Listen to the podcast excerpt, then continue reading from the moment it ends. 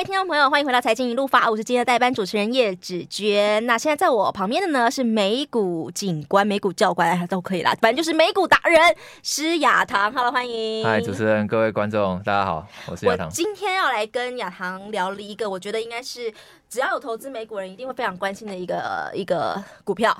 特斯拉，因为它今年真的太戏剧化了，它的股价从年初到现在是跌了超过百分之六十的幅度。那它的话题太多了，比如说有很多人说他呃把它股价下跌的原因怪罪在他的老板马斯克身上，他没事把你去淌一个 Twitter 的浑水干嘛呢？然后因为还要要筹钱嘛，所以他必须得卖一点他手上特斯拉的股票，然后去筹钱，然后买他的这个 Twitter。所以卖股票这个动作呢，有人认为说这也打压到了特斯拉的股价。那其实这件事情也。让他们的董事们也有一点意见，然后也是觉得，哎，你这个这个老板这样不够格，所以我也看到新闻说，呃，也有大股东希望要撤换这个执行长马斯克。那另外呢，今天还有消息哦，说今年放空特斯拉的人大赚，那空头大赚，赚了有一百五十亿美元之多。但是同一时间买，一直买，一直买，一直买特斯拉的小股民也很多。所以现在就美国的散户来说，目前美国散户拥有的的股票第一名其实已经是特斯拉了，超越苹果。好，这是今天的很多很多的一些特斯拉相关的新闻。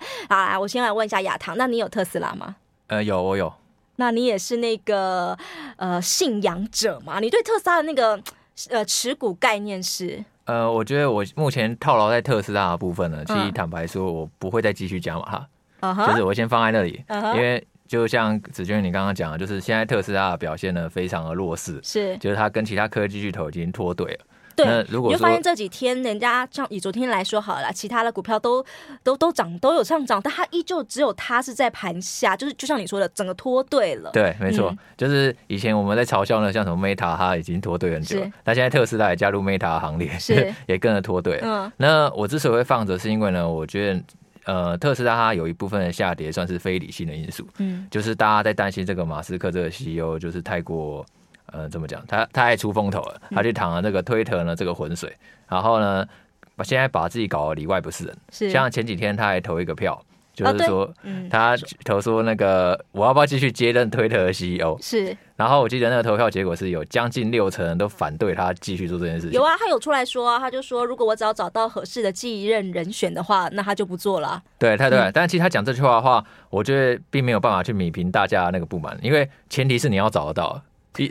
对，那那那这个时间还没有人知道说到底要多久。是。那这样的话，在未来一段时间呢，可能就会。呃，还是会陷入混乱，嗯、哼就是大家会担心说，哎、欸，会不会这个马斯克他会把太多的心力都放在那个推特上面，嗯、哼然后甚至呢，他还需要卖出特斯拉的股票，然后去拯救推特的营运。对，那这个其实跟特斯拉的基本面因素，老实讲没有那么的相关。嗯、哼那我们如果去思考一下特斯拉它基本面因素的话，它主要是两方面嘛。第一个的话就是它那个电动车，是。它超级工厂的扩建，嗯，然后第二个呢是它那个自驾软体的发展，嗯，那我觉得其实最近呢，大家可能会有看到说中国那个电动车市场啊，就是最近已经开始有传出说，哎，需求已经有正在降温的一些杂音出现，没错，对，嗯、那那如果说你去直接观察那个锂矿的价格。中国那个碳酸锂的价格啊，已经从差不多十月还是十一月的高峰，已经开始有明显的在下降。嗯哼。那如果说就是这个趋势真的有继续持续的话，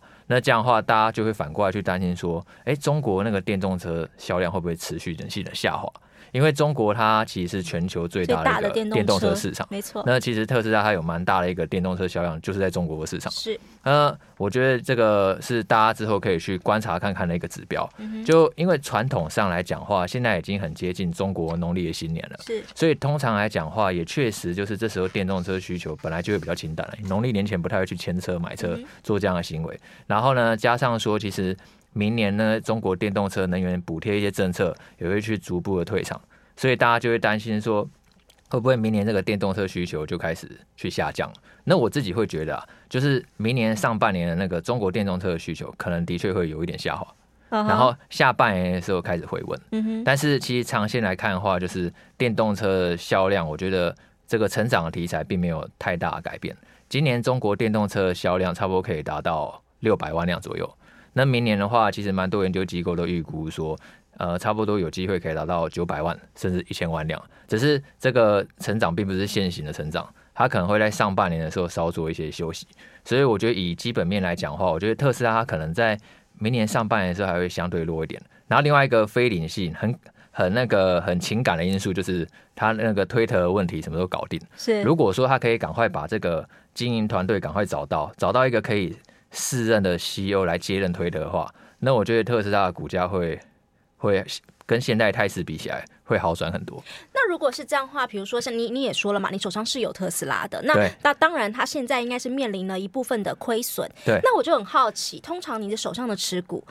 出现亏损的时候，你会如何处理负报酬？哦，其实处理负报酬的话，我主要会分两部分去思考。第一个部分的话，就是。我会静下心来看看，说，哎，现在这个这笔投资到底是不是值得我去买的？就我当初买进的理由到底有没有消失？像可能我前呃前阵子去买进特斯拉的时候，我是第一个，我觉得它现在股价真的有一点委屈了，因为它本益比现在已经不到三十倍。嗯哼。然后，但是去思考说它未来成长性的话，其实电动车还是一个呃长线成长的题材。如果你去看一下其他家公司的财报，你可能不要只看特斯拉的财报，你看一下，例如可能像是美光的财报，美光昨天才公布财报，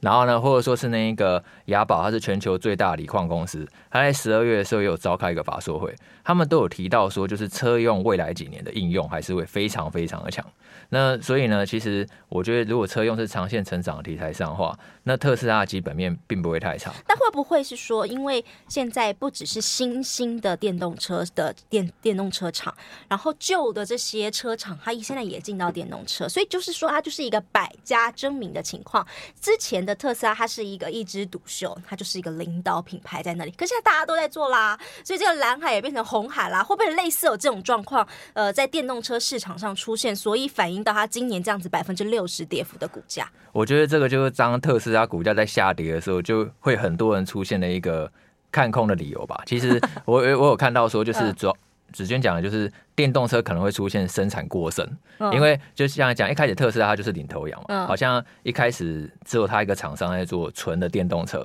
可是现在就越来越多，像是 Toyota，然后或者说是其他加工，大家大家都跑过来要做电动车啦，没错，每个人跑来生产。嗯，但是我觉得其实特斯拉它本身它并不是那个成长动能只有那个电动车而已，嗯、除了那个电动车以外，它最重要的是它有那个自驾软体，嗯、它那个自驾行驶的那个数据呢是。领先所有其他竞争对手的总和，嗯嗯、那我觉得这个竞争就不是说人家投钱就可以赶得上的，因为那个实际行驶的数据呢，那个就是持续的在累积。嗯、那像是以在北美来讲的话，它这一个自驾软体，它一次性的订阅价格是一万五千美元，而且这是测试版的。如果说未来的话，它那个真的正式版上路的话，其实这个价格也都有调涨的空间。那我觉得它以现在本一比来讲的话，我觉得它好像没有考虑到这块成长潜力。但是其实因为特斯拉它毕竟是算是成长股，对，所以它其实往下波动也都很大。对，就是说我虽然可能在这个节目上讲说，哎，我看好特斯拉基本面，但是其实我是不知道股价最低到底会跌到哪里去了。因为你可能三十倍觉得很便宜啊，哎，跌到二十倍也算很便宜啊，所以你并不知道说往下跌幅到底有多深。所以刚刚子娟一开始问我说：“哎，负报酬会怎么处理？”对，那主要是就是思考两部分嘛。第一个我会去确认说，当初特斯拉买进的理由到底消失没？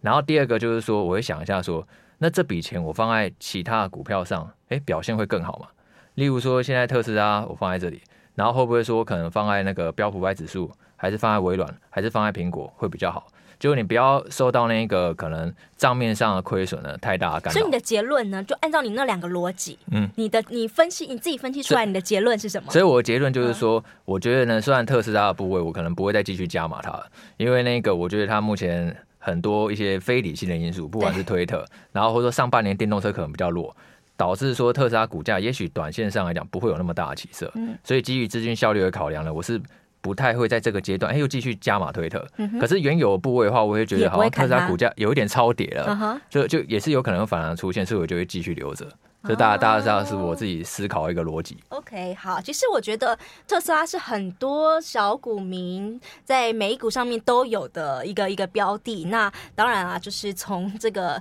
呃从底上上上山，然后再下海，这个这个波动，其实有很多人好像有一点点心脏受不太了。但不管啦，我今天特别问亚棠说如何处理负报酬，就想要给大家思考一个思考的一个想法，因为。你也碰到了这个状况嘛？那你是怎么做的？就跟大家来分享。那下一段节目广告回来之后，我们要继续来聊的是，那如果明年高通膨又升息的情况，投资风格需要做什么样的改变吗？呃，各位听众朋友，欢迎回到财经一路发，祝大家投资都能够发发发。我是今天的代班主持人叶芷娟，现在在我旁边的是美股教官、美股警官，呃，美股投资达人，好多个头衔，施雅棠。哎，我刚刚前头我们在聊了特斯拉，那接下来后半段的节目，我想特别来跟雅堂来聊的呢，就是当美国的利率都在那种五趴，而且短短期之内就是停在那里的一个高利率，甚至是高通膨的环境之下，过去我们熟悉投资美股的那种风格是。是不是应该要彻底转换？你的想法呢？嗯，我觉得可能也没有到要到彻底的转换，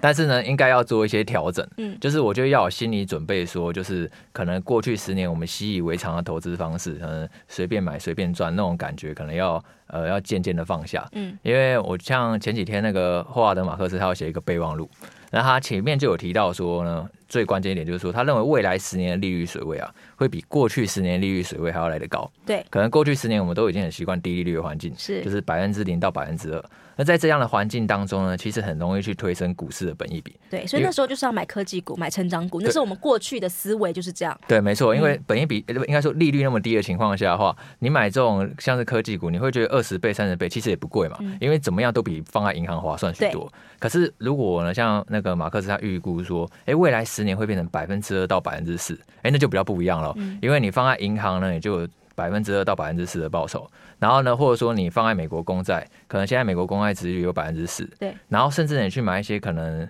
投资等级的公司在，你认真去找一下，哎、欸，其实百分之五到百分之六也是有的。那这样的话，无形中不需要去承担风险去追股票啦。对，没错，它就是无形中它一定会吸走股市的资金嘛，我就不需要去承担那么多的报酬，然后还要去追逐那种二十倍、三十倍本一比的股票，所以就会造成了股市的那个估值呢会压缩。对，那你过去找那种成长股的话，你可能相对上来讲话，就会呃，它波动可能会特别大。对，那除非说未来联准会这个利率呢又重返过去一个。比较低的水准，嗯，那现在明年上半年的话，大概升息循环会到达顶峰嘛，嗯，可能下半年开始在。暂缓升息的时候，但不管怎样，都还是在那个高水位，都还是在高水位。成长股可能可以比较喘口气这样，嗯，但是呢，你说要像出现过去十年这样飙涨的行情，我觉得可能会比较难一点。那如果是这样的话，那投美股的投资人他现在要做什么样的转换？我就不要再去，我就去走那种价值型投资，或是我不要买股票了，我就通往债券方向去走嘛，还是怎么样？像我自己的话，其实就有一部分股票，大概就放在一些配息股。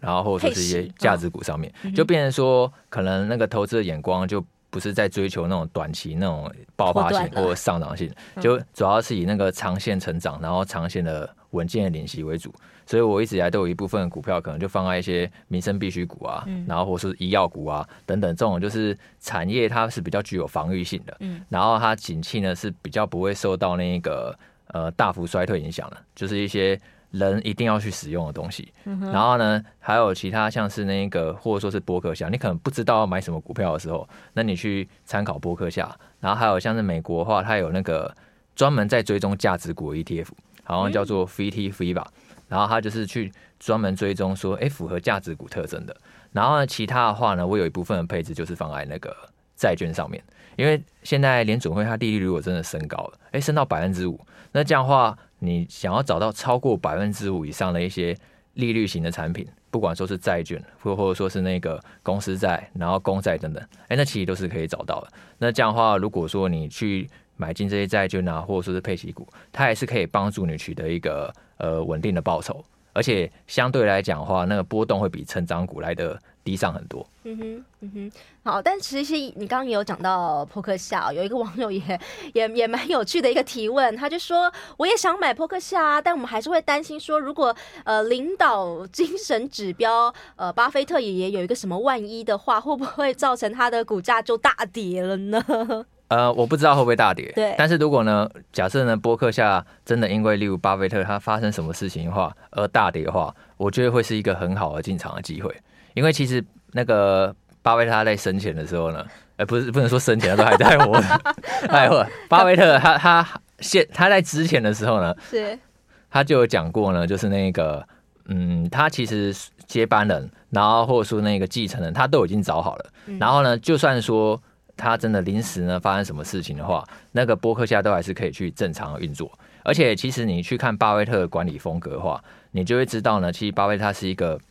非常乐于把权力往下放的一个人，嗯，所以呢，不管说是他买进的公司，然后或者说是他买进的股票，其实他本身就是因为信任这家公司的经营层，他才愿意去买进它的。然后呢，所以呢，他就认为说，哎，这个经营层就是足够优秀嘛。那如果说我真的，例如巴菲特，他真的发生什么事情的话，那其实这个公司本身还是可以去 run 得很好。嗯哼，那那我觉得啊，就当然因为。股东还是一定会担心说会不会他不在怎么样，所以股价的确可能会出现一个情绪性的下杀，没错。那对我来讲的话，那反而会是一个真的很值得去观察一个机会。其实你刚刚在讲到说债券，其实债券在二零二三年有一些机会是很多人现在都有在讲的。可是那现在其实也有听众朋友在问，那如果以在买要买美债来说的话，你会去买什么？就是公司债吗？还是公债吗？还是什么？就以同样以债券来说，你怎么挑那个债？呃，如果是债券的话，我会以比较。优质的公司债为主，还有还有公债，嗯、就是我会避开那一个垃圾债，就高收益债。嗯、那为什么会做这样的判断呢？叫非投资等级债。对啊、哦，不能不能直接不能直接叫垃圾债，要非投资等级，非投资等级，就是我会以投资等级跟美国公债为主。嗯、那为什么会做这样的配置呢？主要是因为其实也有蛮多机构呢，在看到最近美国一些经济指标以后，已经开始担心说明年可能会有经济衰退一个风险。那如果说明年真的出现一个经济衰退的剧本的话，就可能经济呢开始在走弱化，那其实一过去呢联准会他们那个呃货币政策来看的话，他们常常都会因此而降息。那一旦真的降息的话，那对于那个美国公债或者说是一些投资等级的公司债券呢，他们往往会因为社会降息呢而价格呢出现一个上涨。但是如果是非投资等级债的话，那就不一样了，嗯，因为它跟利率的相关性呢，相对来讲比较小，它跟那个违约率的相关性比较大。